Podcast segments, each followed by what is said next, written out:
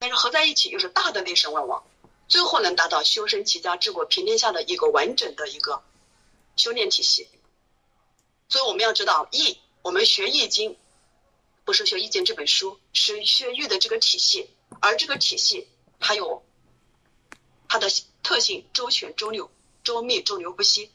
啊，它的这种特征，它首先我们从简易，它很容易，就像我们海螺功一样，啊，对这啊随便教一教，感觉就会了。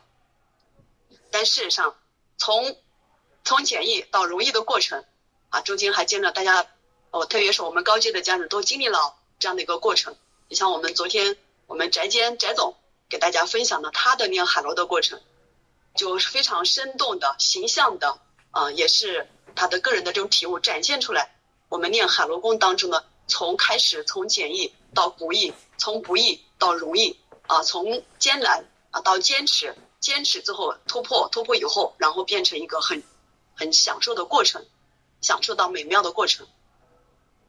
我建议大家也好好看一看，就是这个大家是每个人的身体，虽然说时间不一样，达到的时间不一样，但最终都能会达到，只要有功夫，只要你有心，一定能达到。所以，想要容易，想要生活越来越容易，我们要把这个易的体系把它融会贯通、一以贯之的掌握。第二，我们把一个难易相成的过程要去实践出来。首先，我们从简易开始。你看，何洛，我们的和家族传承宴的这个家人都知道，我们每一个智慧体系看似是，你看风水堪舆风水的体系，在这个整个社会当中，大家认知的话都非常难。哇，风水大师。好玄啊，好，好高啊！风水的这个啊智慧太厉害了。但是你进入到体系以后，你就发现，其实我们教风水，成为一个风水师，达到一个风水师的一个高度，其实你知道并不难。我们两三天的时间就把这些啊从从实从理论到实践，就给大家做了一个可以说一个非常详细的一个带领进入。只是说最后你自己能达到。运能够融会贯通的地步，需要我们自己还要去实践，就像我们练功一样。我们的基本的要领，我们的背后的内涵，啊，甚至我们的这个细节的一个重要的一个关键点，都给大家做指点了。听起来也很简单，学起来也很容易，看似很容易，但是我们需要达到我们真正深入骨髓的认知的时候，其实需要一个时间的过程。这是一个。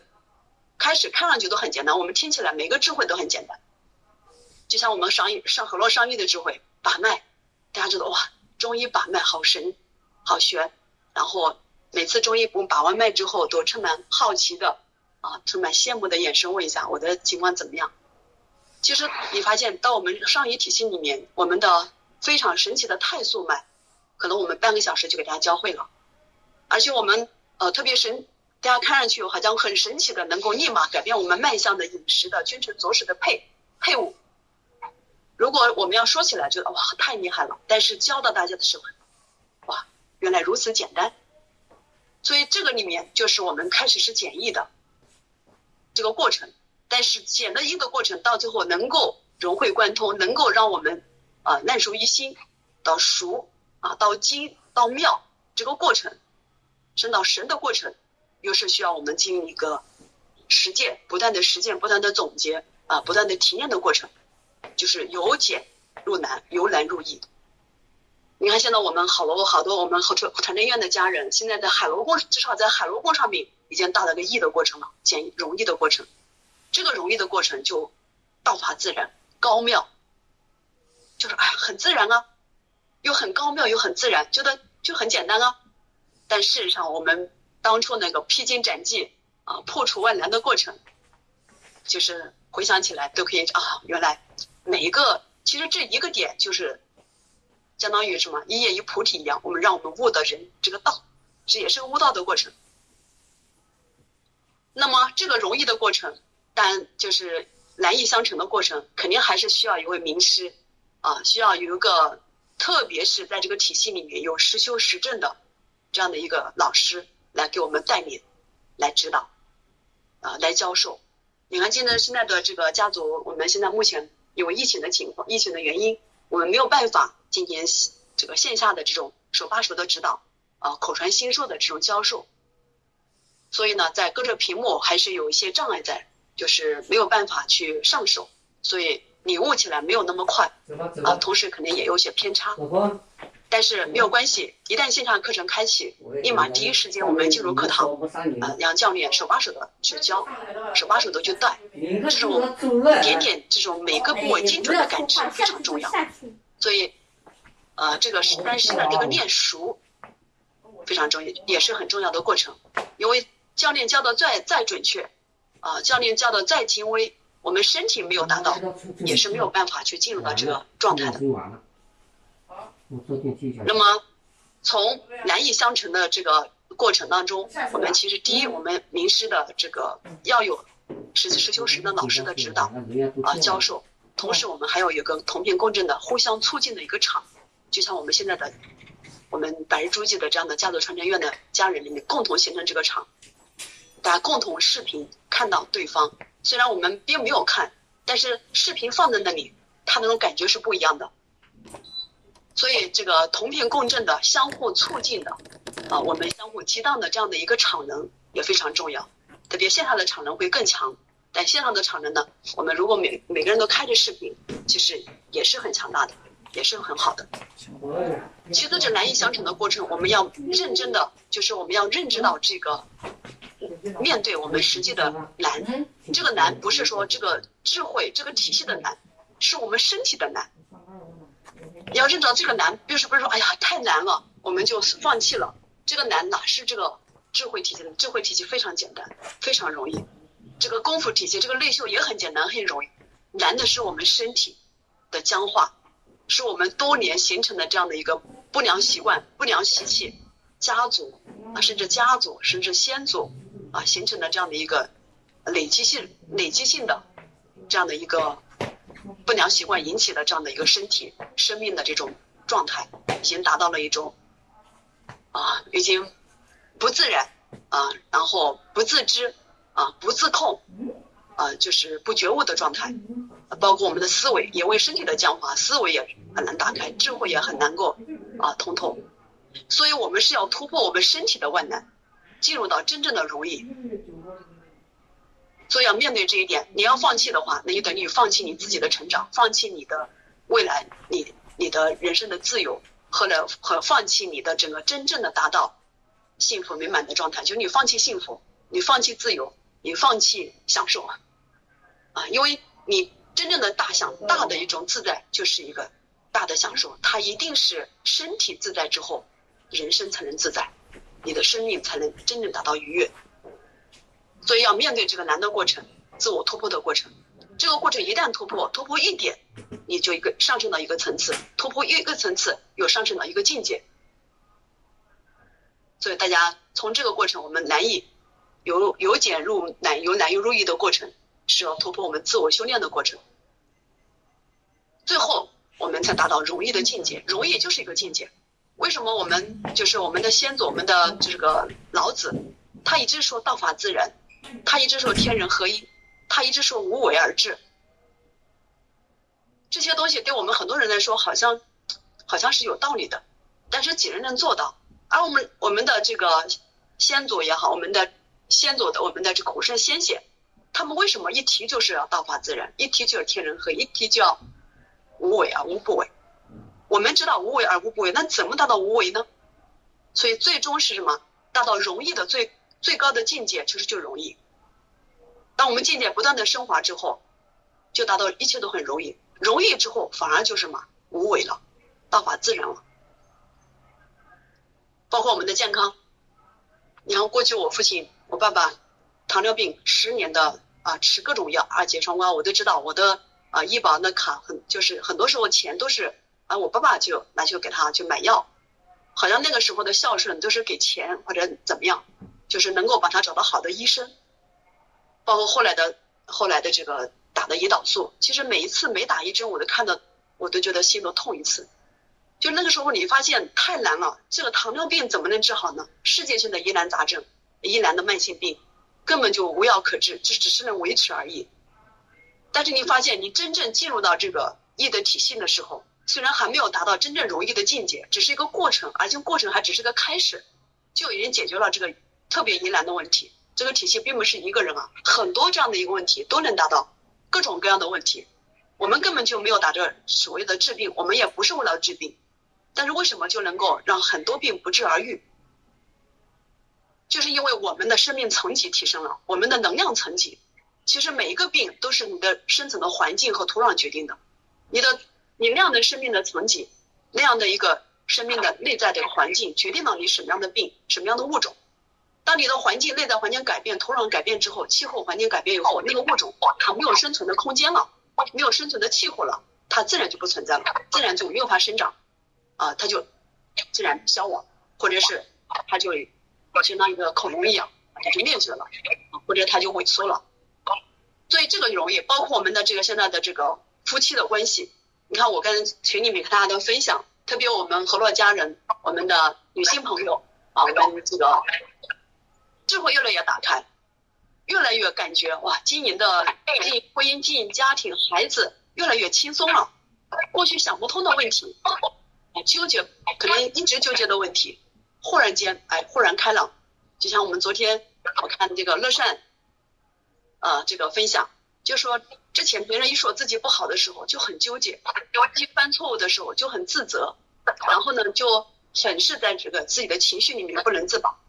但是现在功夫提升了，能量提升了之后，忽然智慧打开，发现哎，别人不理解我，这是我不去纠结他，因为不理解别人不理解我是别人的问题，而我怎么样考虑，我怎么样理解别人，就像不换啊，就是别人不知己。不己知是患自己不知别人，患不知人不患别人不知己。哈，这个点哎，它这是能打开了，这一个打开，看上去是一个点一个窍点一下子开了，其实人把人生的很多麻烦都能够化掉，很多纠结、愉快、痛苦都能化掉。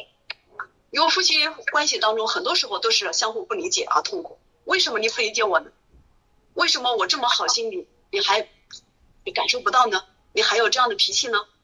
就会不理解为什么你总是在别人不理解自己而感到痛苦。但是你当你知道你不是别人不理解自己的时候，是别人的问题啊，他的能量层级，他的问题，你不受他的影响，而你要去理解他，他为什么要求得你的理解？你去理解他，反而你的解决他的问题，你也能解决自己的问题，不断的升华自己。所以智慧打开，往往是一个点打开，它是一个层面的问题全部解决。但是当我们持续的增加能量的时候，我们就是持续的打开，持续的打开，那智慧就慢慢就通达了，智慧就通达。所以这里面就是说，我们在达到容易是一个境界，智慧自然通达了，我们生命自然轻松了，然后健康越来越容易了。我们的孩子教育。像兰英分享的这些孩子教育，过去纠结于孩子这个啊啊没有达到要求，那个没有达到要求，反而到放开以后，孩子特别好。当你一个非常在一个非常轻松的、愉悦的、欣赏的一个母亲的面前，孩子的状态是不一样的。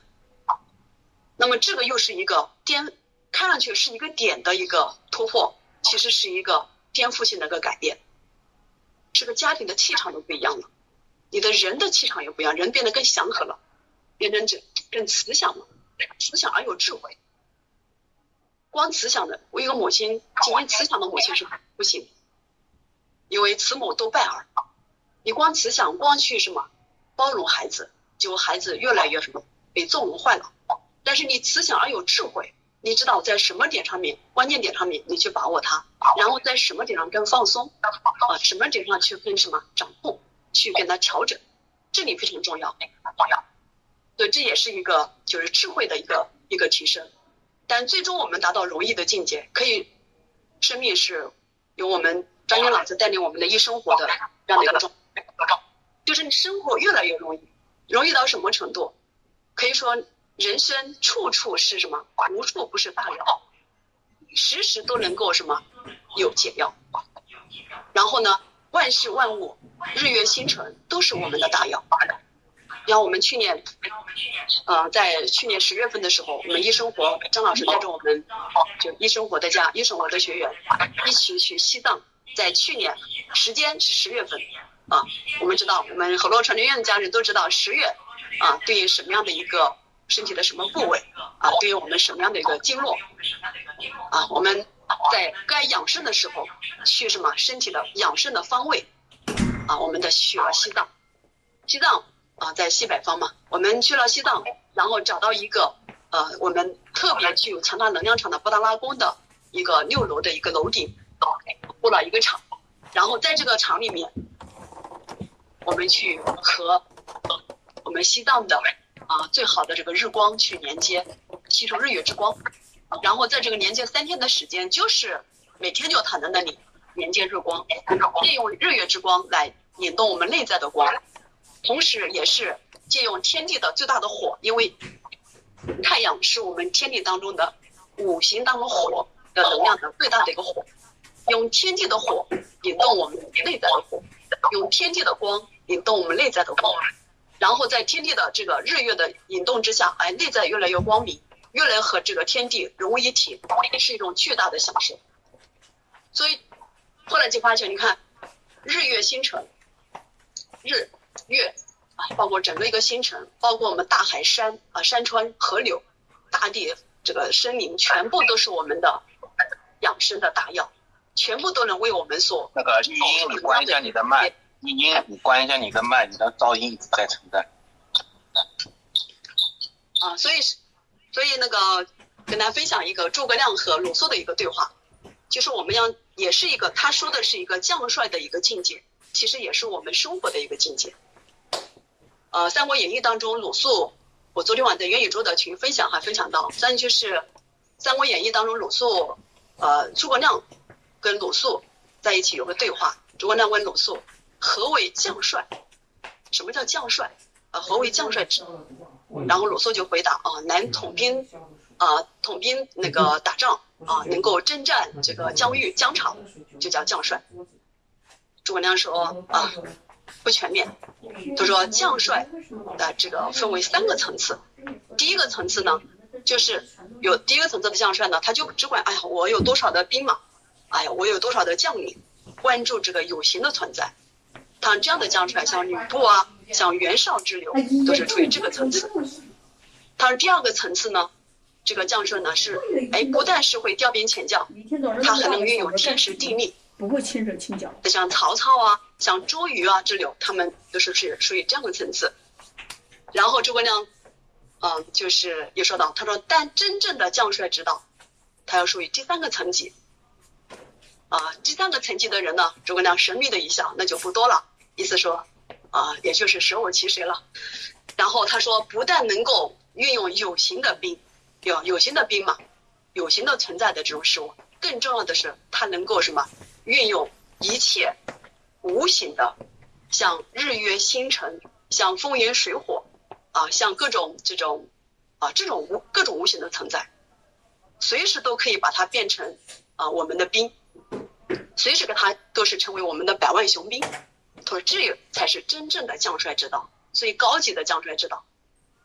你看诸葛亮和这个，在这个《三国演义》当中，和这个赤赤壁之战当中，和曹操的比拼，比的是什么？曹操也是懂天时地利的，他知道冬天是不可能有东南风的，所以他敢于把这个船连在一起啊。但是诸葛亮比他更高明，诸葛亮对气候的把握。”它是能够气候，我们一年三百六十五天，它是分成七十二候，气候的候，五天为一候，五天为一候，但每一候的话，它出现的症状是不一样的，它更精微，就像我们功夫一样练得更精微。曹操呢，大致知道，就像我们功夫练到一个中级，还没有练到精微，只是练熟了，还不够精。但是诸葛亮已经练到出神入化了，妙了，所以他就知道哦，在冬天，在易阳生的复卦。这样的一个时间段里面，会出现一个东南风，出现一股东南风，啊，一股，但这个东南风经过同频共振，可以把它引大，所以这个就是我们他对天地啊无形能量的掌握更精微，所以是更高的层次。所以在医生活当中，张晶老师带着我们，其实是进入到更精微的、更高层级的生活的容易的状态。他带着我们去跟山去连接。和日月去连接，然后随时随地去跟万事万物去连接，包括我们在一生活当中，张老带着我们，哎，怎么样去迎着风去迎吸收风的能量，怎么样站在一个高地去吸收高地高的这个能量，就是高这个世人的能量。它每一个地，它每一个都是什么？包括风，包括水，包括火，都是我们的万事万物，都是我们的能量。所以八卦的这八个性，八个性能，八卦代表我们宇宙的八个性能当中的最最典型的能量啊，风啊，比如我们血为风啊，这个泽啊，然后坎之水，这些八大能量是被我们老祖先提炼出来的，成了我们的八卦。如果我们能够把宇宙当中八个能量都能够有效的随时得到连接，那我们整个身体就能够达到先天八卦的状态。先天就是生，先天就是最完美的状态。好，时间已经到了啊，我们现在这个再总结一下啊，呃，然后我们就是这个关于容易还没有讲完，那么我们明天再继续真正的容易那。我们因为现在身体在不断容易的过程，啊，所以呢，我们智慧是也要去不断的在容易啊，呃，第一，容易的体系，一定要学习一个易的体系。越是在当下，我们知道当下的这个知识已经爆炸了，知识完全碎片化了。我们一天看，看抖音，啊，看这个视频号，看这小视频都能看几百个啊视频，然后每个都讲的很有道理，这是完全碎片化了。但是你发现，你来了看一天，看几百个，看多少个，你第二天你全都忘了，第三天都是无影无踪了，啊，可以到最后，哪怕你记得，哪怕你在那把它背下来，背到最后也是一地鸡毛的，为什么呢？因为没有一个活生生的鸡，这些鸡毛都是零散的，没有用的，只有一个活生生的鸡的这个鸡毛，在鸡的身上才能展现的生机活力，才能展现的这种它的一种真正的价值。而我们河图洛书这个易的体系，就是要成成为一个这样的一个真正的让你的生活活起来的这样的一个知识的体系和智慧体系，它内在的一个架构。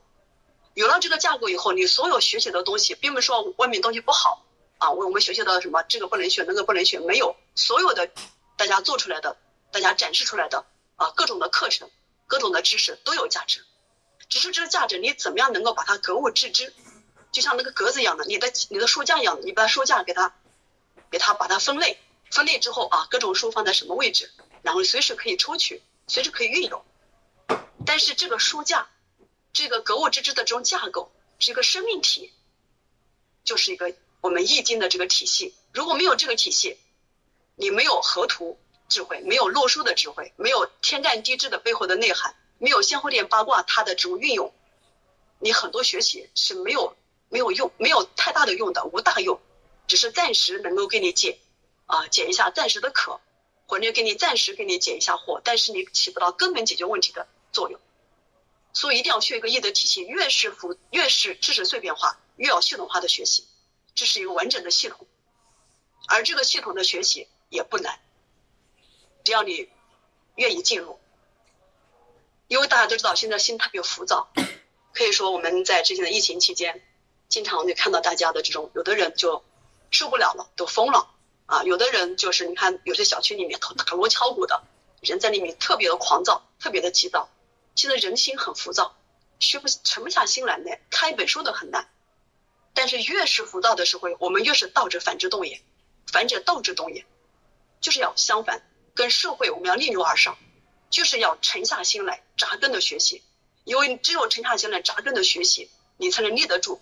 你才能有安身立命之本，而这个又是至核心、至高的课程体系，这个智慧体系，它值得我们沉下心来、扎下根来学习。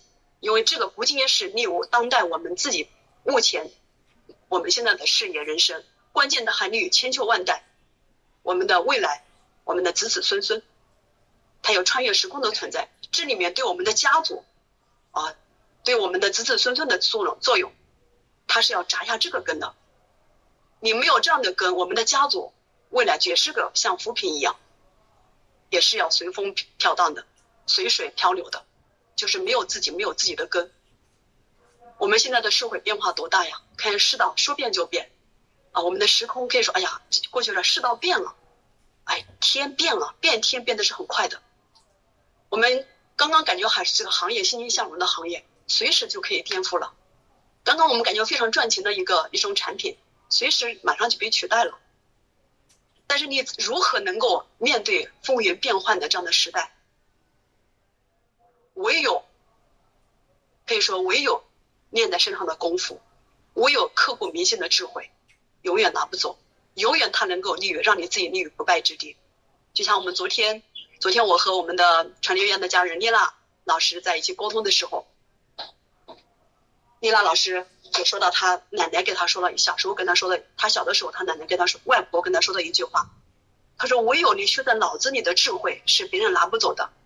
是永远属于你自己的，其他都不属于你自己的。哎，我昨天感叹，我说这老人家怎么那么有智慧？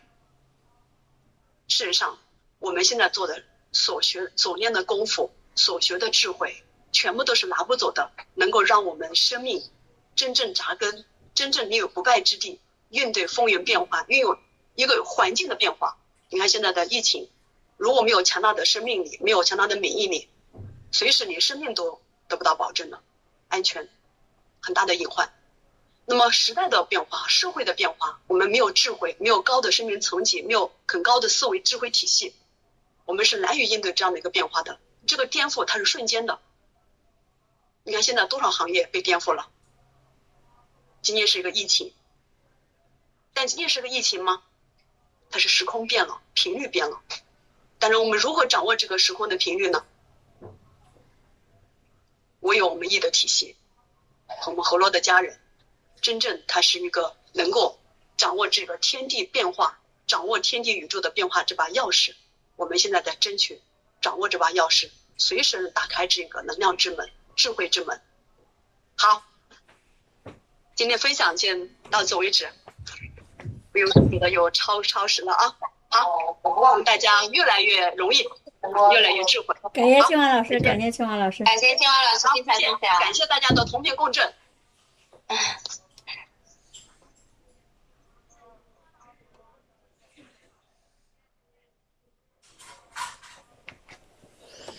哎呀妈呀！感觉感觉感觉越长整个号。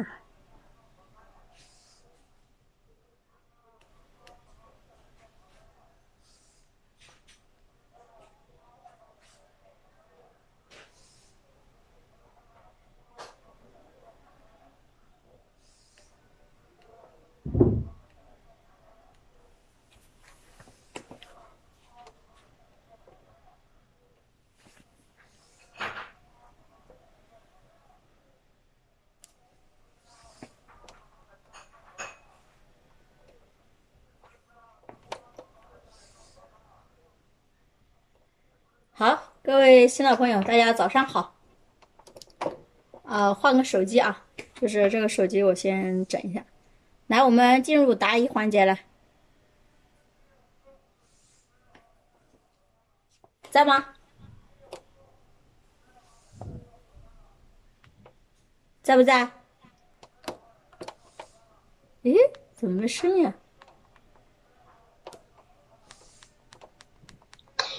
天天老师你好，哎，你好，你好。嗯，我之前那个练完海螺，嗯，有过一次是身体非常的那个，嗯，就是寒凉啊，是那个那个嗖嗖的那个那个凉气往出往出冒，身体心里边也有一点点那个那什么，嗯，那个叫什么呀？那叫，嗯，我觉得是不是这个嗯好转好转反应啊？好转反应，对啊，就是它是在排我们身体的这个湿寒嘛。哦，是这样是吧？对。嗯，之前我想问你着，一直没有，嗯，没有 问出来，这现在我想问，嗯，我觉得也是好转反应，可能是。嗯。嗯，现现在好多了，没事了。好。嗯，就是，嗯，我这腰部吧，就是我我这这些日子吧，有有点那个，嗯，忙吧，没有好好的锻炼，有有点多少还有有点僵硬。现在通过锻炼，这两天还好好多了。嗯嗯，要经常做这个一对一辅导，就是因为你练着练着，尤其是我们之前练了很长时间的家人啊，一定要经常做这个一对一辅导，你才能精把它做的更精微，才能这个效果才会更好啊。你像昨天我帮我们传承院一个家人，就是精微的做了一下指导，他完全不一样。就是你练过一段时间，你的身体已经有很强的觉知力以后啊，我再帮你精微指导的时候，你瞬间能感受到那个点，它带给你身体的这个快速的反应是完全不一样的。那我们很多人刚进入直播间没多久，有可能只有两三天，那没关系，你可以通过。参加这个一对一老师的这个观摩，这个一对一老师在讲解的时候，你可以学到更多。那你在早上练的时候，你就可以揣摩更多。如果说，因为我早上呢没有像像在一对一的那个环节，就是我会每一个同学我会定向的抠这个点。那么早上呢，因为我们时间是有限的，所以我们早上第一个要讲解这个功夫，第二个还要教授这个功夫，所以时间是有限，所以我只能说把一些关键点抠出来。但是呢，至于你你没有领悟到，我们其实说心里话，我没有办法得知，所以我只有通过一对一的这个辅导以后呢，我们很多同学他的动作不标准了，就是我可以更精准的指导他。所以尤其是进入刚进入直播间的朋友呢，你可以通过观摩一对一来学习，哎，把那些点抠到位，然后你再慢慢的去什么，通过早上的练习再去慢慢的进。就是做到那个点的时候，它就完全不一样了。然后在你练一段时间，老师再来帮你调拨的时候，你就更有感、更有感觉、更能感受到那个点。而久而久之，就慢慢慢慢的就熟悉到那个点了以后，你就可以持续的作用它。所以刚开始就是找到那个点啊，非常关键。像你呢，因为时间比较久了嘛，所以一定要定期的回来，就是把那个功夫啊进行调拨，好不好？嗯，好的，好的。好，嗯，我尽量尽量嗯进行这给您指亲自指导。对你，因为你做对和做错，它这个效果啊是天壤之别。呃，这次你这一次，嗯啊，你在不在问答？那就是你们自己。哦，你你理解是吧？你你没那个。希望都别听到。对不起。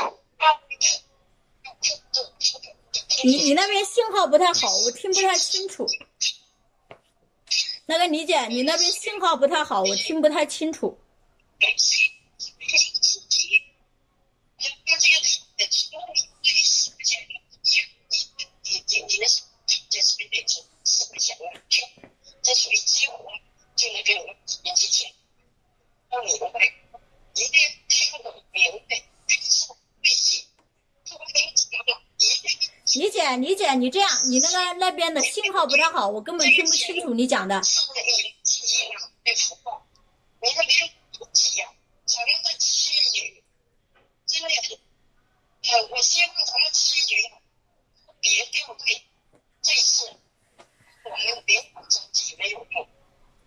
李姐，你听得见我讲话吗？李姐，你在不在？希望大家肯定是我的。今天啊，谁那个叫，就赶紧的通知下去。陈岩老师啊，把话都关了。呃，那个你这个有点太紧急，啊，这是给一次机会，希望。那个李姐，我听不见你讲的话啊，我们换下一个同学好不好？就是我们不耽误时间，待会儿我们私下再交流啊。那还有谁？天老师您好，能听到我的声音吗？能能能，就是大家以后就是讲话的时候要找一个网络通一点的地方啊，有的话我根本听不清楚啊，好不好？我就想问一下，我看您今天早晨就讲那个喝水的问题，嗯，说是要不能喝那种自来水儿。也不能喝纯净水。不不是不是不是不是说不能喝自来水，是你喝自来水，你要用你们家的这净水机给它净化一下，不然你身体就是个强大的净化器。净化的就成了纯净水了吗？不是净化，它只是把里面的那些就是有害的那些呃东西把它预防一下嘛。就是你肯定净化和不净化肯定不一样吗？它净化不会变成变成纯净水了呀？净化的那个它上面就写的就是纯净水。纯净水它里边就没有矿物质了。嗯，没有，你找那种不是这种把它变，应该自来水，你通过净化，通过净水机，它也不会变成净水的，变不了净水。我们不能变成纯净水。不，不会，不会。自自来水你怎么净化它都不会变成纯净水，你放一百二十个心，这个我知道的。哦，那就是说从呃我们自己家装的这种净水器净化的水就可以呃那个作为咱们河道生活喝的水是吗？就是最好就是喝这种就是就通过净水机净化过的。然后这个净水机呢，你你要看它的功能，有的功能比较强大的，好像还能真的能变成净水。你像我们家有个机器，就是买的那个几万块的，它就可以净化，就是变成净水啊，就是变成纯净水那一种，就是把里面的全部整完。但是，一般的情况下，我们只要过滤就可以了，然后把里面的这些铜啊的，就是那些重金属啊，包括我们这残脓啊，就可以慢慢的过滤到一些，包括一些杂质啊，都可以。还可以把水变成小分子，都可以，就是看你的净水机的这个功能啊不一样。就我我说的这个水的意思，就是说大家最好要过滤一下，你知道吗？就是要净水净化一下，因为现在这个大气啊各方面的污染很多，好不好？不要把我们的身体当净化器来干活。我还说这那个过滤出来的都是纯净水，我说是不是要得去买那个呃每天买那个矿化水喝呢？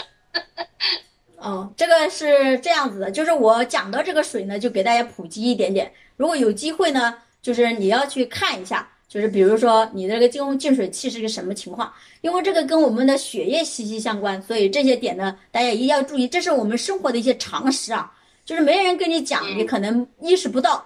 所以很多人的问题呢，它其实就出在我们喝水上面，因为喝水是我们水被称为百药之王。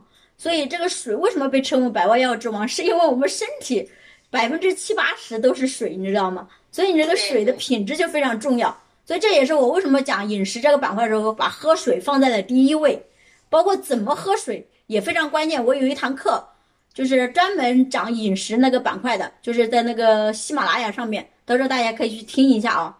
就我呢，每天早上会讲一个点，然后让大家记住，然后回去慢慢的学习改善。就是我们的生活方式啊，就是从点点滴滴，慢慢慢慢去精微，把它调整好的。你越精微，它对你的整个生命作用力就越大，是这样子。所以我们说，先要有大的框架，然后再在每个点上去把它精微化，那么你的整个生命状态就完全不一样。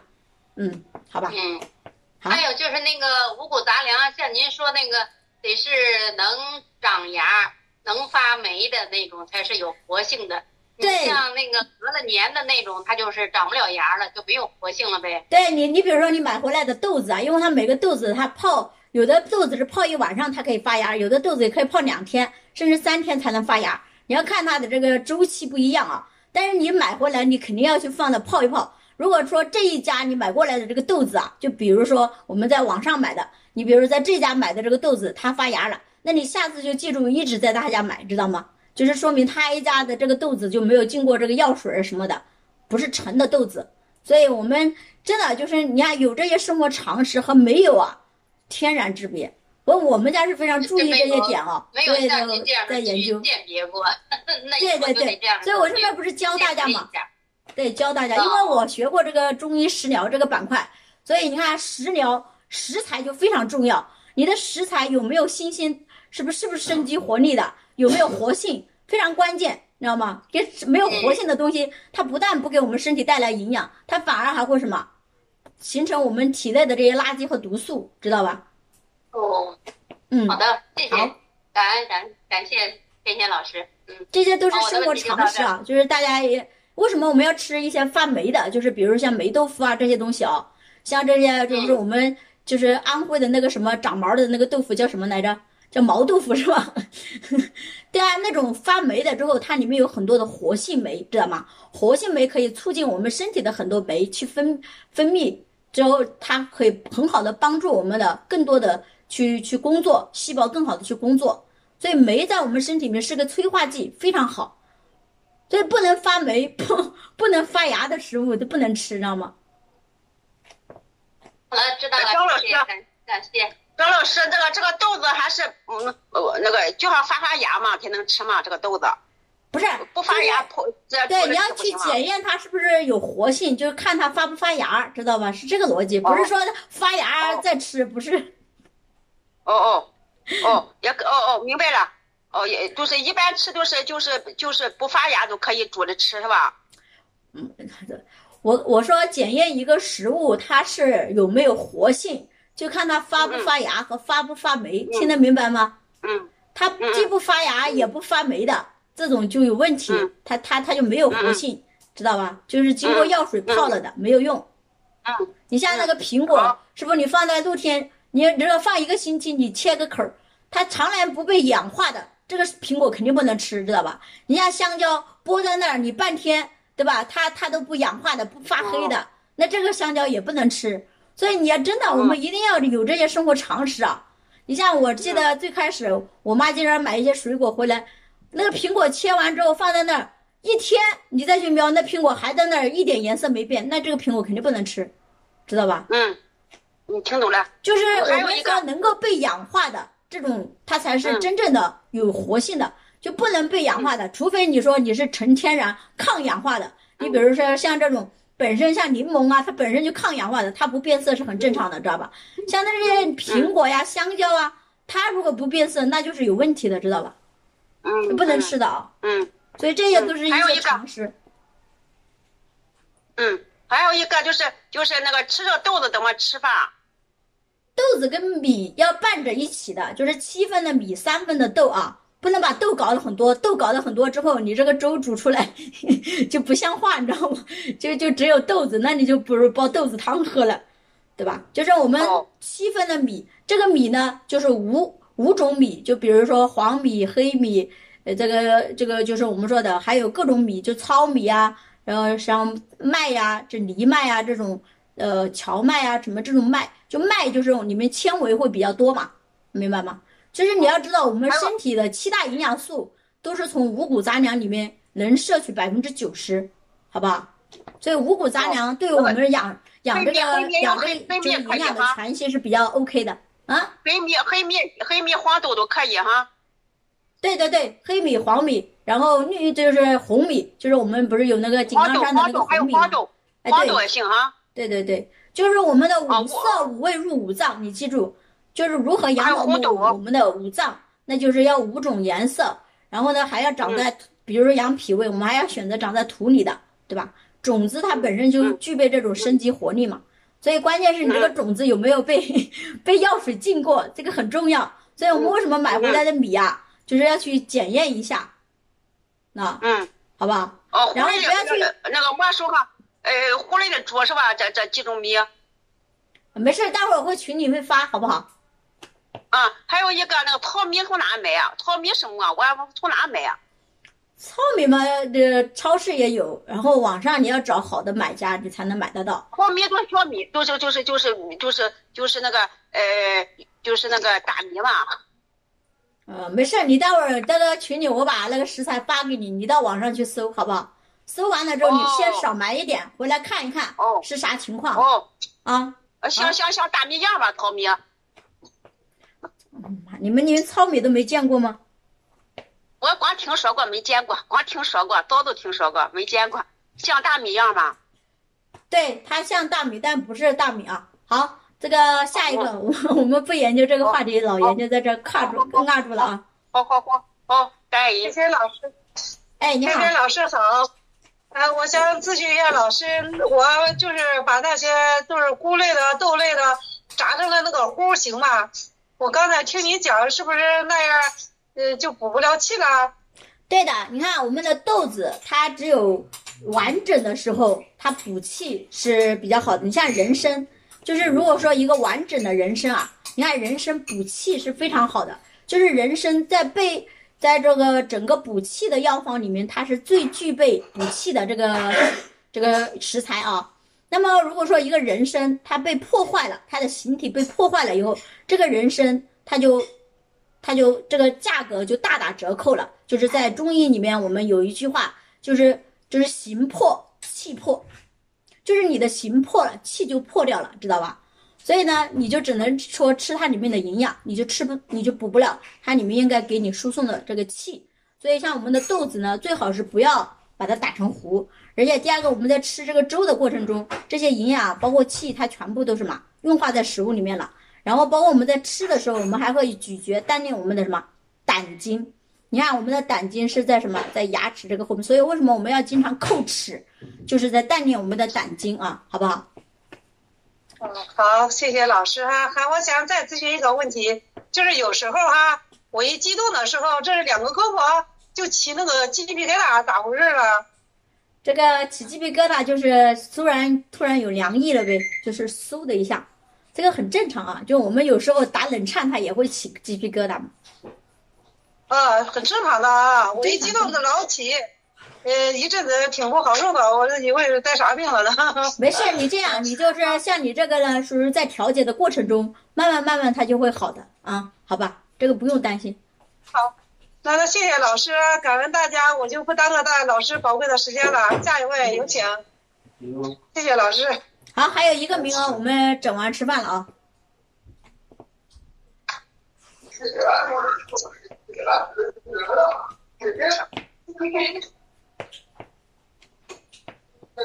在工作，还有吗？没有的话，我们就吃饭了啊，好不好？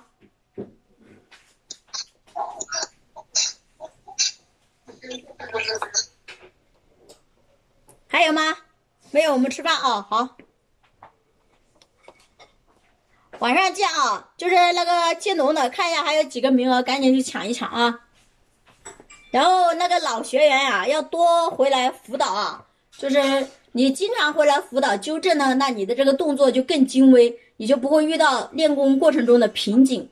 就是一旦我们在某一个点上持续的，就是不能突破，它就形成瓶颈。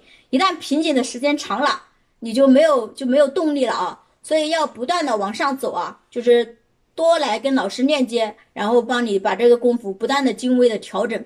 因为我们每一个阶段，他的身体的感应力是不一样的，好不好？好，好，谢谢天天老师，晚上见。好的，我们晚上见啊！好的，吃吧吃吧吃吧吃吧。